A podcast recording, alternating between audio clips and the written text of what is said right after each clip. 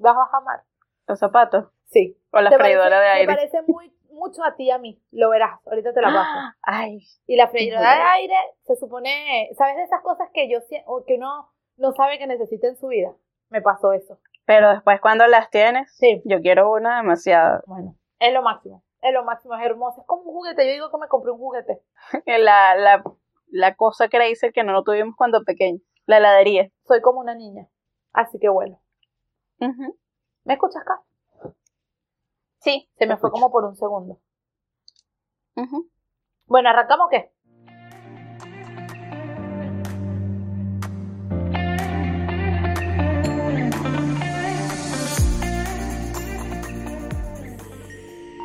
Encontrándonos Podcast, el podcast semanal que siempre querrás escuchar. Hola a todos, espero que estén teniendo un buen inicio de junio. Eh, espero que todo esté bien.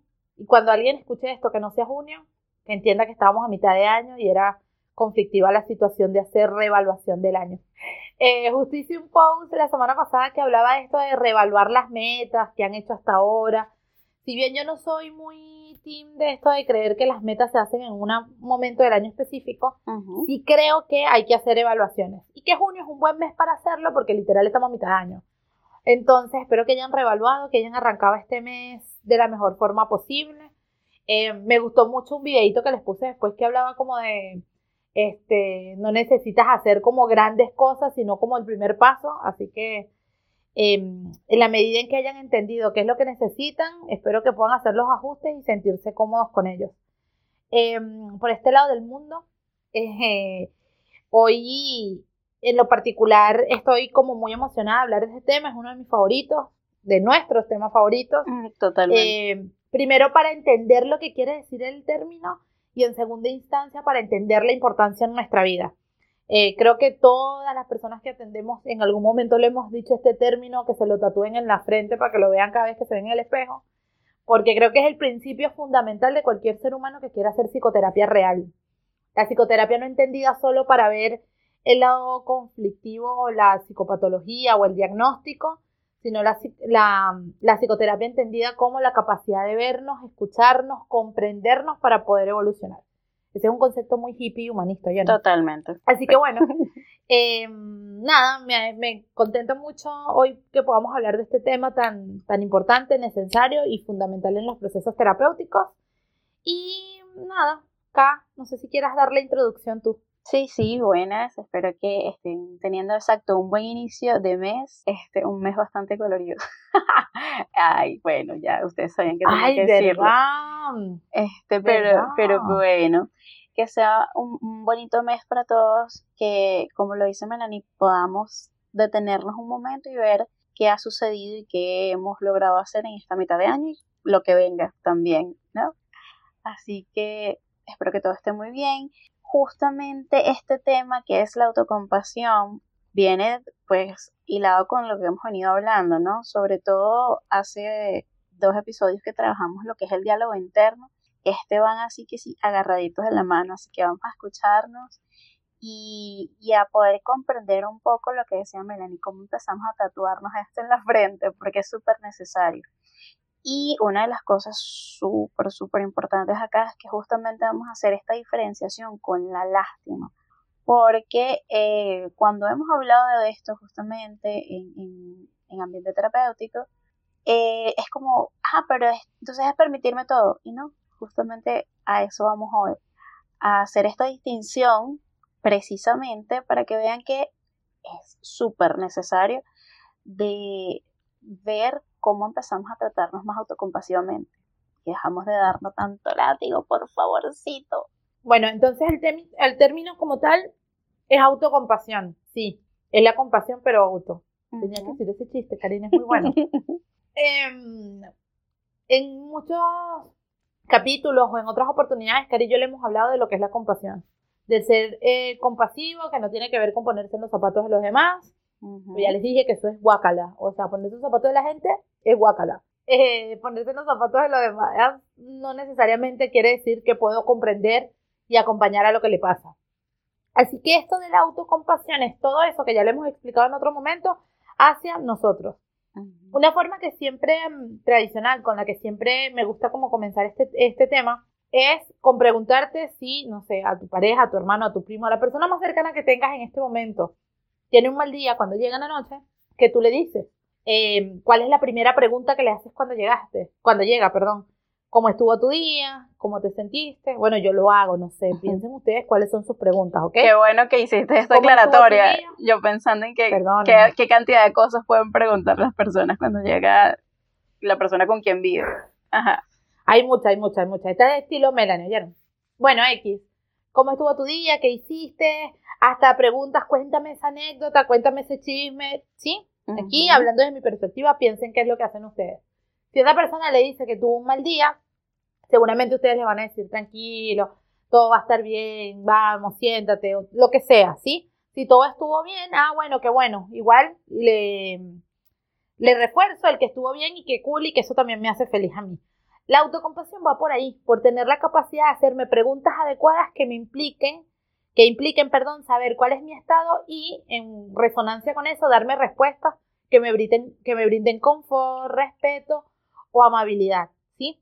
Eh, en primera instancia eso, todo aquello que me implique amabilidad. Muchas veces se habla de la autocompasión como, y cuando hagamos la distinción con la lástima, como esa capacidad de, bueno, dale, no pasa nada y pasa la, pasa la página y ya está. Y no creo que necesariamente vaya por ahí.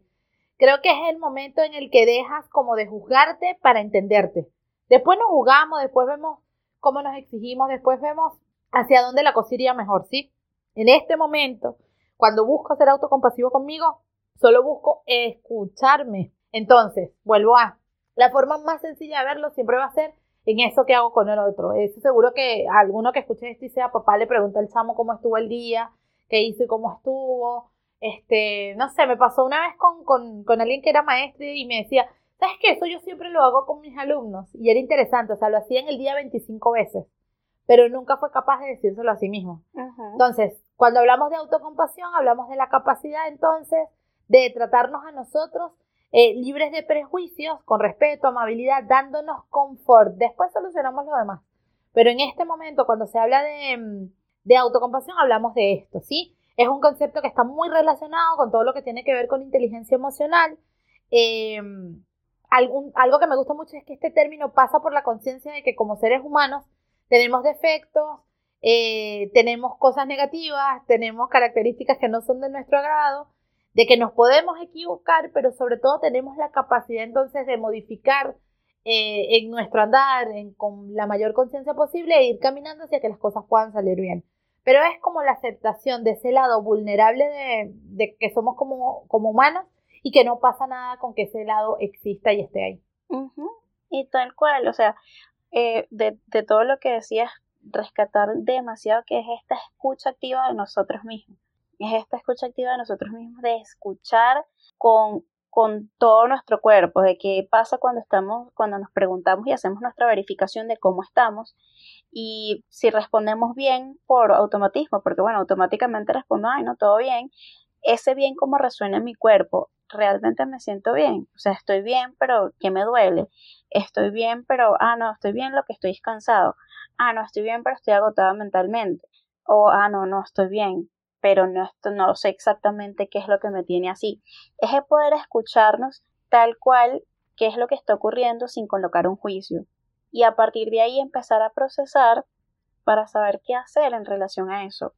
Como lo decía Melanie, es mucho del, dar, del darnos cuenta de qué estamos y en qué andamos en el momento, es traernos al momento presente para ver qué está sucediendo y sobre todo recordar que así como le decimos a nuestros compañeros, a nuestros amigos, a nuestros seres queridos, cuando cometen un error, decirles, no, bueno, pero tranquilo, todo va a estar bien, las cosas se solucionan, empezar a saber decirnos eso a nosotros. Tranquilo, todo está bien, podemos eh, hacerlo distinto. No, eh, iba a hacer mucho énfasis en eso, es la respuesta consciente que le doy a lo que me está pasando. Eh, porque creo que antes de, todo esto que estamos hablando, no hemos hablado de cuántas veces nos hablamos al día.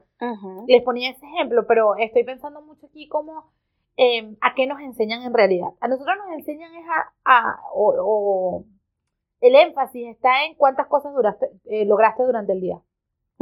Si tenías que ir a clase, si tenías que ir a trabajar, si tenías lo que sea, si al final del día lograste eso, no hay nada que preguntar. Al menos que, mira, no sé, el, el metro se paró.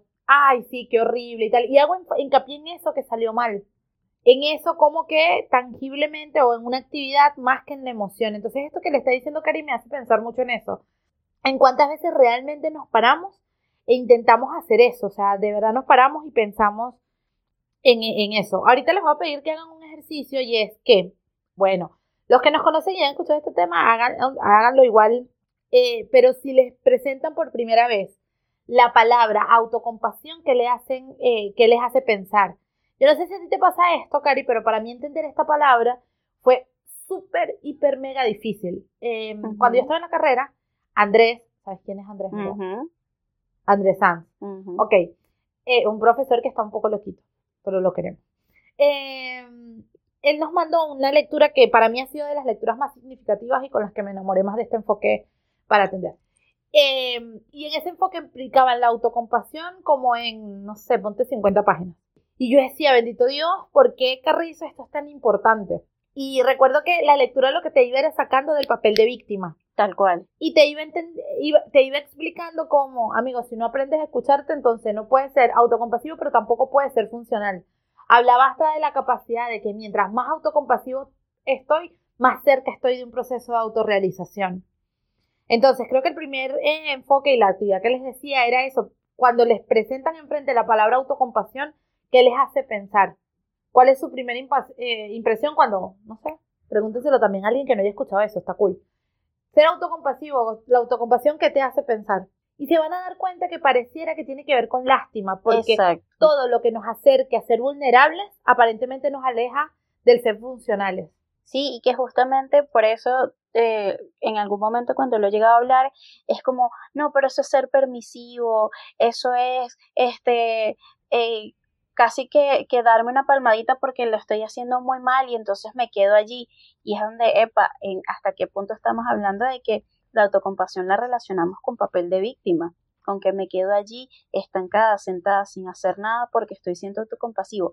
Y eso no es ser autocompasivo justamente de eso va el día de hoy, de que podamos entender que el que yo me escuche no me dé este latigazo por las cosas que estoy haciendo, sino que comprendo en el momento en el que estoy, porque estoy haciendo las cosas de esta manera y quizás más y, planificar para que adelante puedan salir mejor, es ya ser autocompasivo.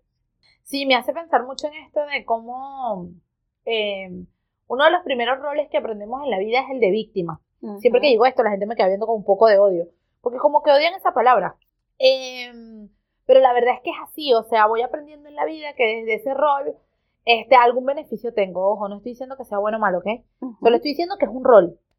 Eh, y pareciera que entonces la persona que es autocompasiva está poniéndose desde la víctima, desde el pobrecito yo, y eso no le permite ejecutar. Y creo que se aleja mucho de eso. Creo que una persona que es capaz de verse y escucharse, eh, sí o sí va a estar mucho más atento a sí mismo y como está atento a sí mismo puede desenvolverse de mejor forma. Eh, básicamente, dime acá. No, que te iba a decir que justamente una de las cosas que se relaciona con tener tanta molestia esta palabra es porque muchas veces nos hemos visto allí y decir como le tenemos como eh, tenemos como este rol ya estigmatizado es como yo no puedo pasar por eso y cuando lo identifican es como oh, ¿qué hago ahora? Nada, salir de allí. Una vez que lo identificamos, buscamos la manera justamente de salir de este rol de víctima que a fin de cuentas, así como lo dijo Melanie, fue el primero que aprendimos y muchas veces lo vivimos. El detalle es empezar a reconocerlo y de qué manera, pues, sobrepasarlo. Leí hace poquito, muy poco, y quiero, le voy a decir un, eh, siendo yo bien imprudente, algún capítulo del podcast abordaremos este tema y era la fobia al victimismo. Me voló la cabeza.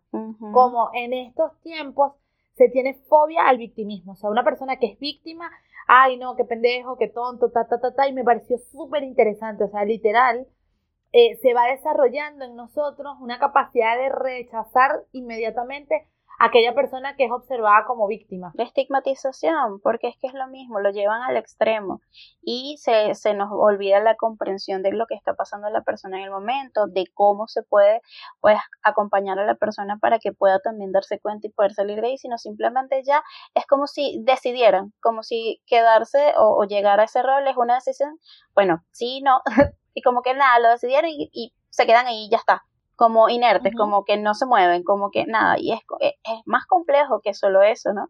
Totalmente. Así que está interesante, hablaremos todo un capítulo de eso, pero entonces volvemos acá. Esto no se implica de victimizarse, se eh, implica mucho, mucho, mucho el escucharse. Y bueno, sí, cuando uno tiene un día pesado, uno se siente mal y eso está bien. Volviendo al episodio de la semana pasada. aquí todo se Todo conectado. Eh, em, entonces, bueno, va por ahí, va implica el escucharse, implica el entenderse y voy a hacer mucho hincapié en esto y es, ¿por qué es uno de los primeros conceptos que se trabajan en psicoterapia? Cuando vamos a terapia vamos a decir todo lo que está mal, bueno, para eso te pago, o sea, para que me ayudes a que esto no esté de esta forma, ¿sí? Y se me olvida, por ejemplo, que no pasa nada si eso está mal, pero sobre todo que hay un montón de cosas buenas que también existen y pareciera que lo otro lo anula. Cuando yo tengo la capacidad de trabajar desde la autocompasión, básicamente estoy diciendo, bueno, Melanie, em, sí, hoy tuviste un mal día, hoy, o esta característica tuya está terrible, o esto tienes que manejarlo y trabajarlo, o lo que ustedes quieran. Pero también mañana puede ser un día mejor, pero tranquila que hoy te puedes dar este espacio para descansar.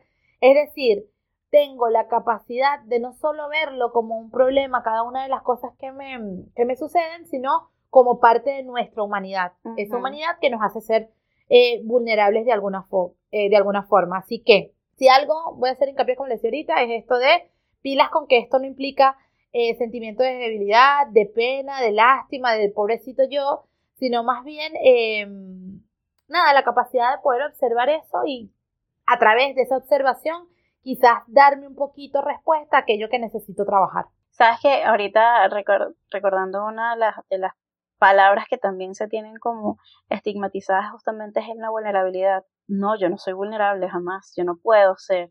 Y, y negarnos a ser vulnerable básicamente es negarnos a ser, porque el detalle de yo exponer mi vulnerabilidad y de allí empezar a trabajarlo es también lo que nos permite crecer, asumirnos también como vulnerables, eh, que viene del, del capítulo anterior de no está mal que estemos mal, ¿saben? Sino que está bien que también nos demos cuenta de qué pasa cuando estamos vulnerables y qué, y qué es lo que me lleva a mí a estar vulnerable. Entonces, en la autocompasión justamente viene de, aceptar esto, de que también tenemos limitaciones, tenemos vulnerabilidades, de, vulnerabilidades, perdón, y el, el aceptarlas me va a ayudar también a cuando no consigo, por ejemplo, una meta al primer intento, no me entrego al fracaso y vivo el fracaso desde lo peor del mundo, sino decir, ah, bueno, está bien, es algo que era retador para ti, es algo que quizás no manejabas del todo, pero vamos a intentarlo una vez más. Totalmente. Eh, me parece que eh, con esto de la vulnerabilidad, el, el no, no, no importa si está bien o no, es que no hay forma de no serlo. Exacto. No sé si me entienden me vuelve vulnerable hasta la misma defensa que no me permite sentirlo. Eso no quiere decir que aquí adentro estoy sintiendo algo. Y es de ahí de donde nacen muchos de estos ataques de pánico, ansiedad, estrés y todas las cosas que ustedes quieran poner enfrente, eh, porque se exacerba esa conducta que me hago el loco y no quiero escuchar. Entonces, cuando hago las paces con ser vulnerable, creo que implica esto de ser autocompasivo. Ya de por sí está como dentro. Si entiendo que puedo ser vulnerable, entiendo esto de que puedo llorar, eh, y entiendo esto de llorar o estar muy feliz y ambas cosas están igual de bien, creo que ya estoy siendo compasivo conmigo. De hecho, creo que cada vez que ustedes escuchan estos episodios ya están siendo compasivos consigo mismos, aunque parezca loco. Porque creo que tiene que ver con esa capacidad de, déjame ver qué me resuena de eso que dicen estas dos muchachas aquí y ver cómo eso me funciona. Y eso ya es ser autocompasivo. Entonces, no crean que esto va como un nivel superior y tal. Es difícil, sí, como ser constante todos los días con esto. Eh, sí creo que lleva mucho tiempo eh, organizarlo y hacerlo parte de mi vida. Pero también empieza por los pequeños detalles, por esa primera vez que fui a terapia, por eso escuchar esto, por hacer uno que otro ejercicio de esos que veo en Instagram. Yo siento que Instagram es una herramienta poderosa para eso. Si bien es bien iatrogénica en algunos casos, Gracias. Eh, en otros también puede traer, en otros también puede traer eh, cosas valiosas, ¿sí? Hay una que otra cosa, aunque bueno, al finalizar les he hecho un cuento de esto de ser autocompasivo y algo que vi en internet hoy. Eh, lo voy a anotar aquí para que no se me olvide y echarles ese cuento, por favor. Eh, pero en líneas generales, ahorita les vamos a decir tres componentes de la, de la autocompasión, ya se lo hemos venido diciendo, pero como para que vayan entendiendo entonces por dónde va esto. Uno tiene que ver con la autoamabilidad. A mí no me gusta mucho el auto, o sea, tiene que ver con la, con la amabilidad hacia uno mismo, ¿sí? Entonces, ser automable, como les decía, tiene que ver con esto de poder hacerme esas mismas preguntas que hago allá afuera, hacérmelas a mí mismo.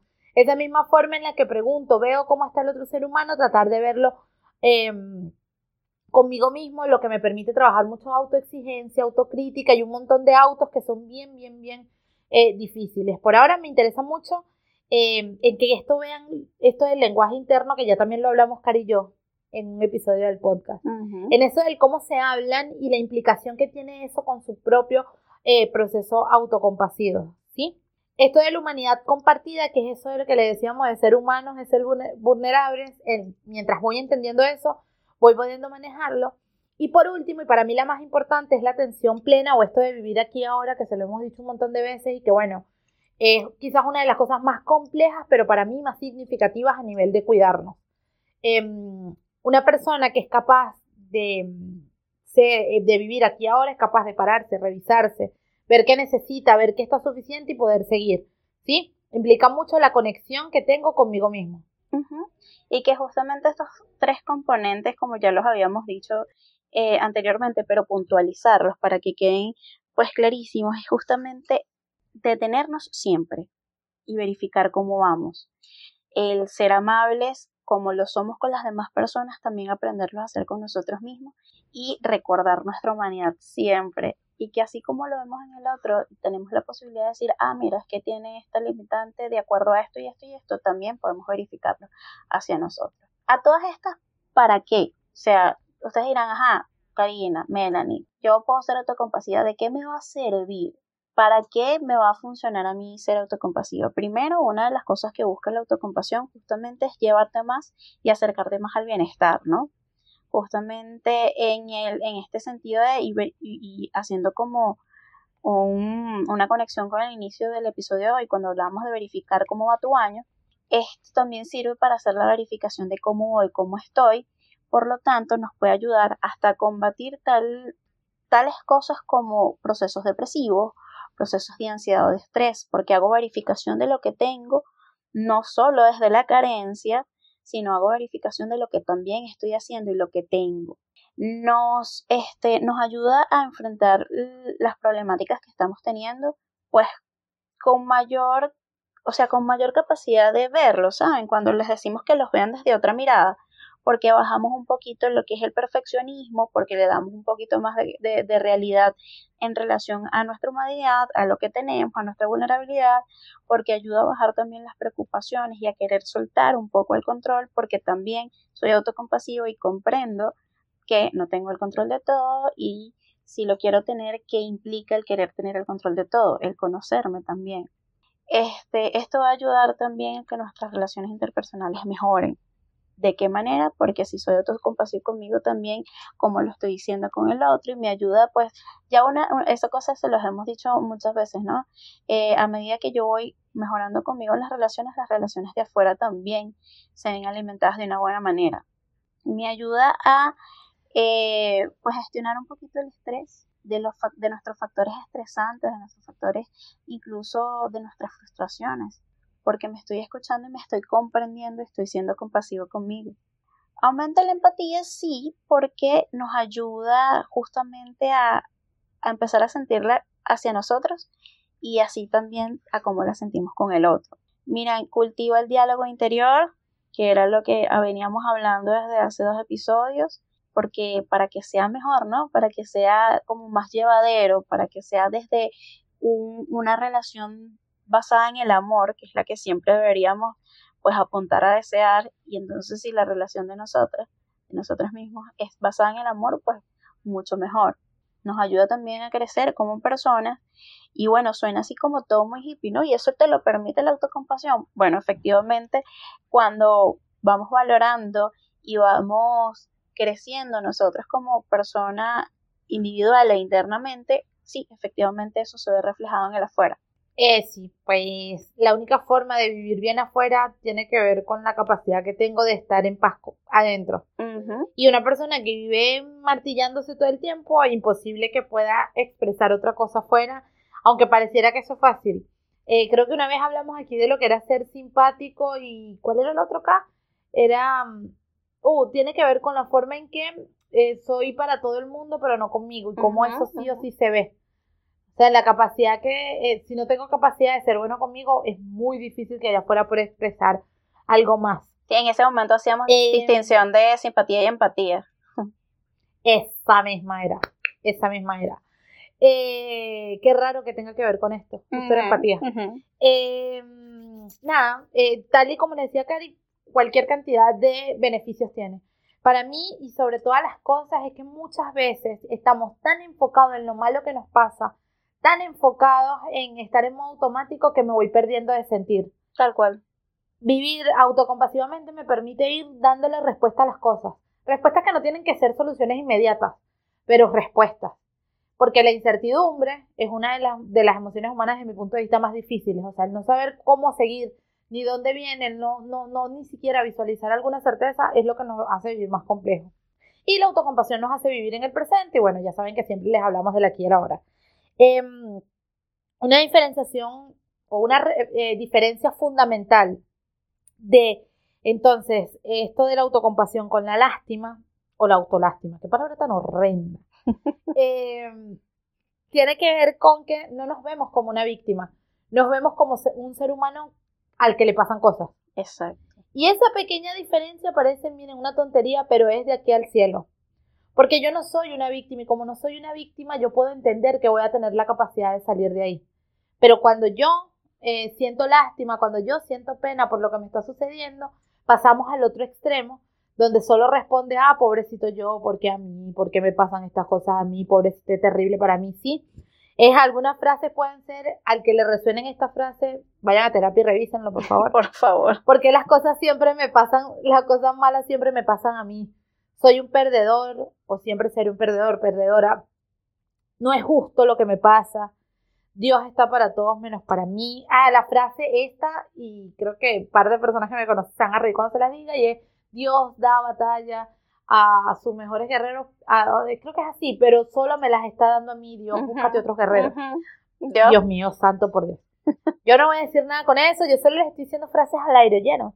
Em, yo simplemente no soy una de las personas que tienen suerte, todo es mi culpa, no soy suficiente. Aquí entran dos cosas. El diálogo interno, que obviamente nos está tirando para abajo tanto como se puede. Em, y por otro lado, entonces, ¿cómo puedo ser compasivo si yo siento que soy una persona que solo puede atravesar de esta forma como una víctima? Ninguna, nunca jamás va a ser una posibilidad porque yo entiendo que soy consecuencia de los actos externos y que nada tiene que ver conmigo. No sé si me entienden. Es decir, soy víctima cuando está totalmente alejado de mí o fuera de mi, de mi capacidad de verlo, ¿sí? Pero soy compasivo cuando entiendo que como ser humano puedo pasar por estos procesos y eso también está bien. Exacto. Viene desde incluso del accionar, porque como víctima no puedo hacer nada, ya que afuera nada me lo permite. Y, ya está. Eh, la, cuando soy víctima, la responsabilidad la coloco a la sociedad, al mundo, a mis padres, a mis amigos y qué es lo que tengo yo. Cuando empiezo a ser autocompasivo, digo, sí, bueno, efectivamente el sistema no sirve, pero ¿qué voy a hacer yo para ello? Eh, y digo, ah, mis limitaciones son estas y puedo hasta esto, y si hago esto y hago esta otra prueba por acá, tengo mayor posibilidades. Entonces, esa, esa es como la, la diferencia más importante de ver la lástima y la autocompasión. Eh, la autocompasión te permite avanzar, la lástima te regodea, te ayuda a regodearte y quedarte allí en, en ese saquito sentado diciendo que no puedes. Me parece importante como a este punto ver esto de, entonces, ¿qué pasa si no soy autocompasivo? ¿Cómo se ve en mi vida o cuál puede ser la consecuencia de no tener la capacidad de ni siquiera decirme, hola amigo, ¿cómo estás? Piensen en este momento una persona que no es capaz de, de saber decir estoy triste, estoy feliz, estoy lo que sea, estoy sintiendo en realidad cómo puede estar llevando su vida, qué puede estar pasando con, con esa persona. Si se dan cuenta, es muy poco probable que esté conectando y disfrutando con lo que pasa para su vida. Porque así como nos pasan cosas malas, chimbas, terribles, sí, esto de ser humano, también pasa cosas muy buenas. Entonces, si yo no soy autocompasivo, no existe forma de que pueda haber algo más que no sea el estar en la, en la bolita de Hanser corriendo y ya está. Porque como no estoy pendiente de qué es lo que estoy sintiendo, no hay forma de darme una respuesta positiva, pero miren, ni para lo bueno ni para lo malo, o sea, simplemente no existe. Tal cual. Una de las cosas que, que me preguntaba de todo esto es, ajá, yo, yo mm, cuando ya no, no estoy siendo autocompasivo, no estoy siendo compasivo conmigo, sino que me estoy de verdad teniendo lástima, es, ¿qué te está permitiendo eso? ¿Qué es lo que, cuál es el, precio que incluso estás teniendo que pagar por eh, no saber o no, no afrontar esto del papel de víctima que, que bueno, el que estás? O sea, ¿hasta qué punto está funcionándote eso? qué precio como persona de tanto dolor te está generando el no decir, bueno, ya es hora de responsabilizarme de todo esto y ver de qué manera puedo solucionar. Lo difícil de esto, em, lo difícil de por lo menos escucharnos, vuelvo a, yo he conocido personas que no son capaces en su discurso de decir una emoción. Aún sabiendo que están, no, no hablemos de amigos, que eso también existe, pero aún sabiendo que están en consulta psicológica, no son capaces eh, de decir una emoción. Y esa no capacidad tiene que ver obviamente de su propia historia de vida, de cómo crecieron, de cuáles son eh, las cosas importantes en la vida, ¿sí? Porque ya si hablamos de los deberías, nos quedamos aquí el resto de, de la tarde hablando. Pero como aprendo a defenderme con el mundo, describiendo cosas, diciendo todo lo externo, pero no como ser humano. O sea, las primeras sesiones siempre son, hago esto, hago esto, tengo esto, esta es mi familia, esto es lo que tengo, pero nunca él me siento de tal forma con relación a cualquiera de esas cosas. Yo creo que está bien interesante el hecho de, de, hacer un stop y pararnos a ver qué siento, o sea, solo eso pregúntense hoy. Si pueden ponerle una palabra cool, si no, entonces hay que hacer un ejercicio interesante, porque la autocompasión nace de la emoción. O sea, si yo no soy capaz de saber cómo me hacen sentir las cosas, entonces quizás ahí comienza todo el problema con esto. Así que creo que mm, la mayor indicación con todo este tema vamos por ahí. El aprender a entender eh, por qué la autocompasión es tan importante y por qué es como la única forma de en realidad ir caminando hacia esto de ser más auténticos y por lo menos escucharlos.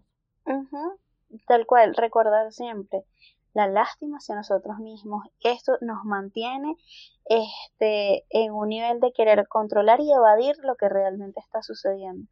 Mientras que cuando somos compasivos, cuando somos compasivos con nosotros, nos vemos más desde, desde esta relación de amor que nos, con nosotros mismos que nos permite avanzar, que nos permite decir, ok, vamos hacia adelante. Ahí es donde pueden ver la diferenciación y de dónde se están parando, a ver si están siendo, eh, están sintiendo lástima hacia ustedes o están siendo autocompasivos.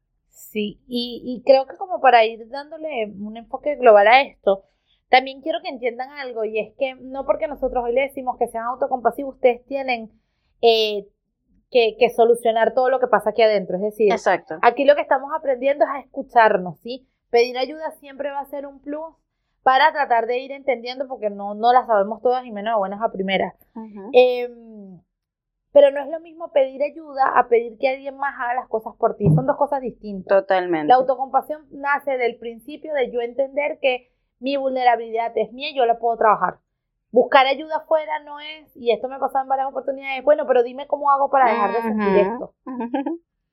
Entonces, la autocompasión nace de la capacidad de yo verme desde esa perspectiva, que quede claro, eh, me parece súper importante que eso sea como lo que esté sobre la mesa. Eso, eso del pedir ayuda es tan importante, porque a veces es, no, yo para qué voy a pedir ayuda si este, yo no quiero generarle a la otra persona lástima incluso. Entonces, no, no, no. Totalmente. Se, no, se, no se pide ayuda para que la otra persona te resuelva, incluso se pide ayuda para tener otros puntos de vista, saber de qué manera abordarlo, no, no que les hagan o que nos hagan lo que nosotros esperamos. Bueno, ¿por dónde pueden comenzar a ser autocompasivos como para ir cerrando? Desde mi punto de vista, una buena forma de, de, comenzar es esta de preguntarme simplemente, hola, ¿cómo estás? ¿Cómo te sientes hoy? Qué pregunta tan, tan, tan sencilla ese cómo te sientes hoy y ver qué pasa. Me siento cansado, me siento tranquilo, me siento feliz, me siento más o menos. Ah, qué bueno. Me alegra por ti que eso esté bien. Básicamente hacer lo que hago por otros. Cuando se paren y vean que eso lo hacen por otro, creo que eh, van a comenzar a sentir esto distinto. Ah, no, mira, me duele la espalda, epa, estoy buscando de, no sé, me hice un super baño, me eché un gelcito allá atrás. Y eso como me impulsa mañana a pararme con, con mucha mayor energía para seguir haciendo mis actividades. Eh, creo mucho en esto de hacer llamados a tierra, llamados a tierra que solo tienen que ver con preguntas. Llamados a tierra que tienen que ver con preguntas y con sentidos.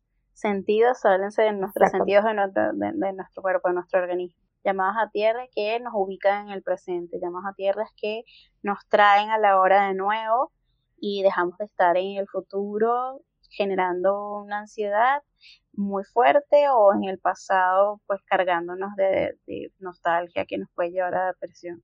Exactamente. Así que, Así que bueno, ya saben por dónde comenzar. Ajá. Exactamente. No, que comiencen por ahí y que bueno, que nos dejen sus comentarios o nos digan si que no entendieron, que entendieron si pudieron comenzar a ser autocompasivos. Creo que este es un tema que da y uno de los más importantes para el día a día. No sé, la semana pasada hablábamos de estar bien, no estar bien. Ah, bueno, eso puede pasarme en un momento, pero la autocompasión nos lleva todos los días. Entonces quizás pueda ser un ejercicio más repetitivo y más centrado en ustedes. Ahí está. Bueno, ya saben, ya saben por dónde comenzar y si no y si todavía no saben, pues ahí está para que nos escriban. Es así. Así que bueno, esperemos que tengan una bonita semana, que puedan conectarse con este tema y cualquier cosa saben nuestras vidas de encuentro. Cuídense mucho. Chao.